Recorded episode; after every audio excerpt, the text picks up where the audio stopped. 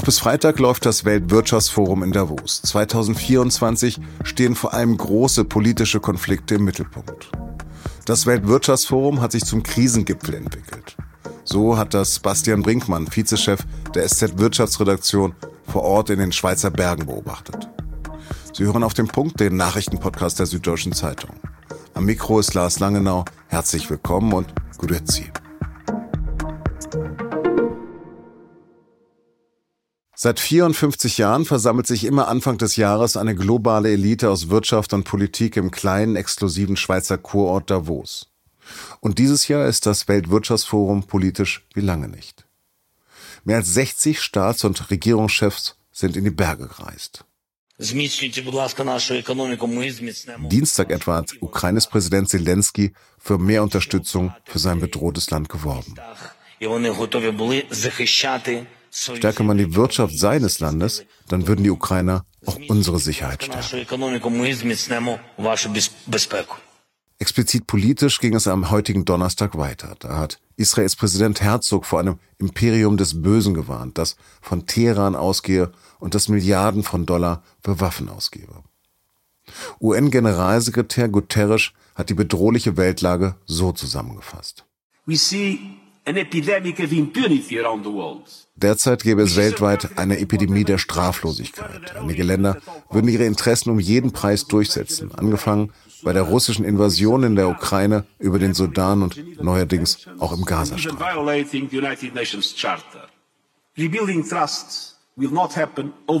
Er fordere die Staats- und Wirtschaftsführer deshalb auf, ihren Einfluss geltend zu machen, um weiteren Schaden zu verhindern und wieder für Sicherheit, Wohlstand und Frieden zu sorgen. 2015 hat mein Kollege Bastian Brinkmann das erste Mal das Weltwirtschaftsforum für die SZ begleitet. Damals war noch Angela Merkel Kanzlerin. Zunächst habe ich ihn gefragt, wie sich das Treffen in Davos seither verändert hat. Dieses Jahr ist alles ziemlich zersplittert. Es gab eine große chinesische Delegation, es gab eine große ukrainische Delegation, es gibt eine amerikanische Delegation, ohne Präsidenten allerdings, nur mit Außenminister und Sicherheitsberater. Die Deutschen, die Europäer sind auch vertreten, die Deutschen allerdings ohne Olaf Scholz, aber jeder macht so ein bisschen sein eigenes Ding, scheint mir so. Das ist, spiegelt wohl die politische Weltlage wieder. Du bist ja stellvertretender Chef der Wirtschaftsredaktion der SZ. Dann lass uns doch mal ganz kurz noch mal auf die Wirtschaft gucken, bevor wir auf die Politik gehen. Eigentlich, sagtest du mir mal, steht KI im Zentrum dieses Treffens. Überwiegt denn da eher Optimismus oder Skepsis angesichts von Fake News, bedrohten Arbeitsplätzen etc. pp? Auf dem Weltwirtschaftsforum kommen ja eher die Manager und Chefs und Eigentümer und Investoren und Milliardäre zusammen. Die haben jetzt nicht wirklich Angst vor Arbeitsplätzen, die verloren gehen. Im Gegenteil, die freuen sich ja über jeden Arbeitsplatz, der wegrationalisiert wird durch künstliche Intelligenz. Fake News haben manche schon Angst davor, weil sie, wenn sie aus westlichen Demokratien kommen, den Vorteil sehen, in einer Marktwirtschaft zu arbeiten, in der es Regeln gibt, auf die man sich verlassen kann. Das wird gerade im Hinblick auf Donald Trump und eine Präsidentschaft, eine mögliche zweite Präsidentschaft von Donald Trump natürlich hier stark diskutiert. Aber für den Geschäftsfall als solchen gilt auf jeden Fall, KI muss sein. Jede Firma macht KI, sonst kann sie sich hier eigentlich gar nicht mehr blicken lassen.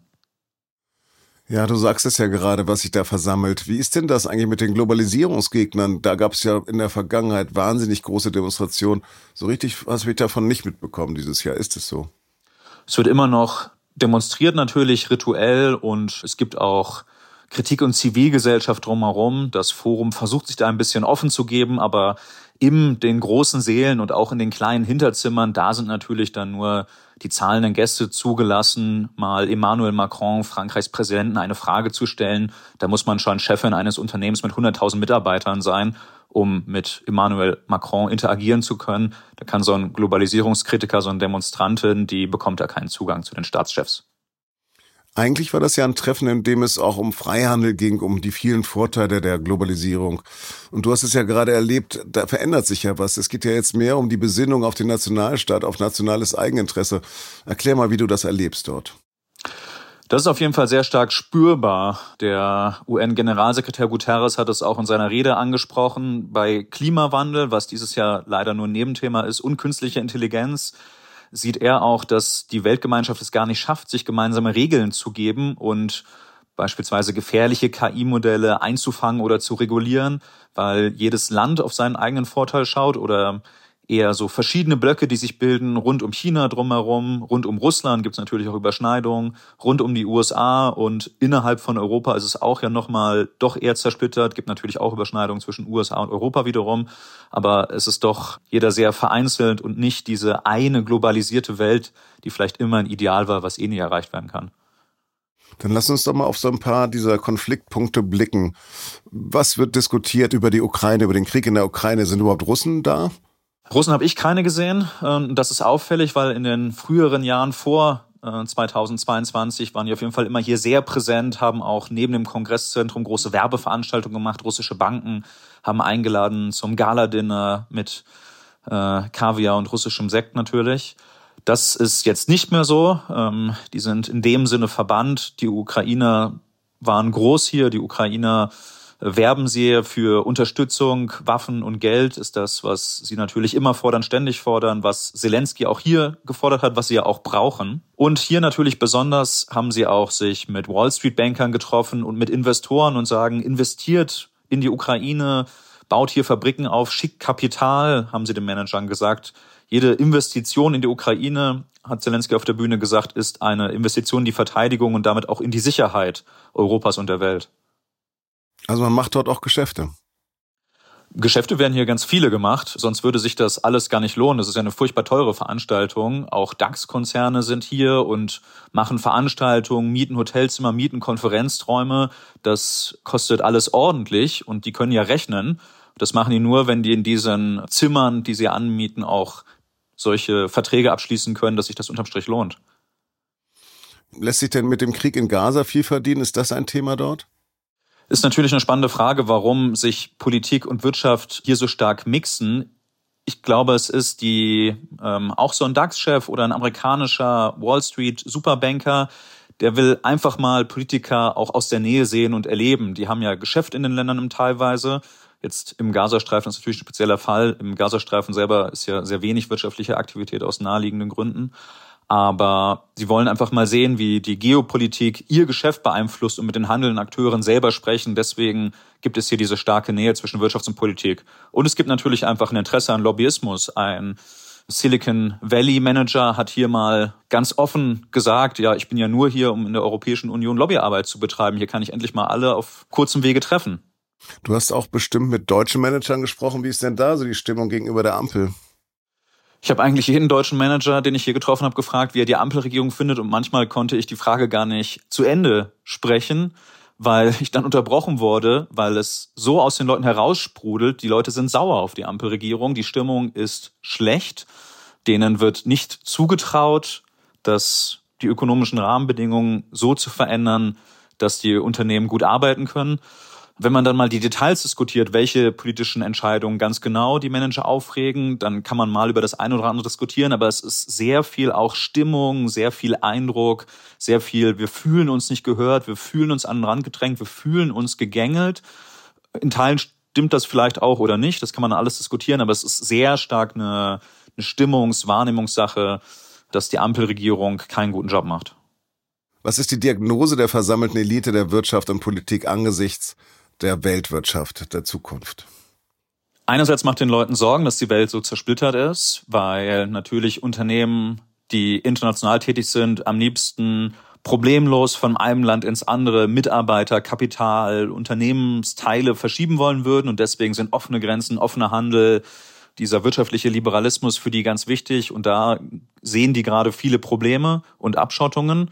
Und andererseits gibt es sehr viel Hoffnung und Optimismus bei KI, dass langweilige, teure Prozesse damit abgeschafft werden können und überhaupt neue Konsummöglichkeiten möglich sind. Ich habe bei Google beispielsweise mir eine neue Videokonferenzsoftware angeschaut, die ist noch nicht erhältlich, aber die wird hier mal ausprobiert und experimentell gezeigt. Da sieht man dann das Gegenüber in 3D und wenn ich meine Hand nach vorne strecke, dann hat das Gegenüber das Gefühl, man könnte die Hand eigentlich anfassen. Das ist wirklich dreidimensional. Dann reiche ich dir mal zweidimensional meine Hand gerade und bedanke mich für das Gespräch. Ich bedanke mich auch. Dienstag hat sich übrigens auch Irans Außenminister mit Pakistans Premier in Davos getroffen. Das ist deshalb bemerkenswert, weil am Donnerstag die Atommacht Pakistan erstmals Raketen auf das benachbarte Iran gefeuert hat. Iran gilt zwar nicht offiziell als Atommacht, ist aber wohl auch nicht weit davon entfernt. Laut dem Außenministerium in Islamabad hat der Angriff Extremisten gegolten. Angaben aus Teheran zufolge wurden dabei aber sechs Kinder und drei Frauen getötet. Der pakistanische Angriff war wohl eine Vergeltung für eine Attacke von Iran auf Pakistan vor zwei Tagen. Man wollte angeblich eine Rebellengruppe treffen. Auch dabei sollen zwei Kinder ums Leben gekommen sein. Zu dieser gefährlichen Eskalation habe ich Ihnen einen Text in den Shownotes verlinkt. Die NATO will für ein Großmanöver rund 90.000 Soldaten mobilisieren. Die Übung hat vor allem die Abschreckung Russlands zum Ziel. Laut Informationen der DPA wird es die größte Übung der NATO seit dem Zusammenbruch der Sowjetunion 1991. Beginnen soll sie im Februar. Trainiert werden soll insbesondere, wie die NATO ihre Streitkräfte alarmieren und verlegen kann. Szenario der Übung ist diesen Informationen zufolge ein russischer Angriff auf alliiertes Territorium. Das würde zum Ausrufen des sogenannten Bündnisfalls nach Artikel 5 des NATO-Vertrags führen. Dieser Artikel regelt die Beistandsverpflichtung. Er besagt, dass ein bewaffneter Angriff gegen nur einen Alliierten als ein Angriff gegen alle angesehen wird. Am Mittwoch hat Großbritanniens Premier Sunak im Unterhaus eine Gesetzesvorlage zur Abschreckung vor Flucht und Migration durchgesetzt. Demnach soll es künftig auch möglich sein, Asylverfahren nach Ruanda auszulagern. Und auch in Berlin stimmt der Bundestag über verschiedene Migrationsgesetze ab. Sie sollen die Abschiebung von abgelehnten Asylbewerbern erleichtern und die Rechte der Polizei für Wohnungsdurchsuchungen ausweiten. Am Freitag entscheidet der Bundestag dann über eine Reform des Staatsbürgerschaftsrechts, das wiederum Einbürgerung erleichtern soll. Allerdings nur für die, die ihren Lebensunterhalt selbst und ohne Sozialleistung erwirtschaften können. Für Menschen, die krank sind oder kranke Familienangehörige pflegen, wird es hingegen viel schwieriger, sich einbürgern zu lassen. Das geht dann nur noch in Ausnahmefällen.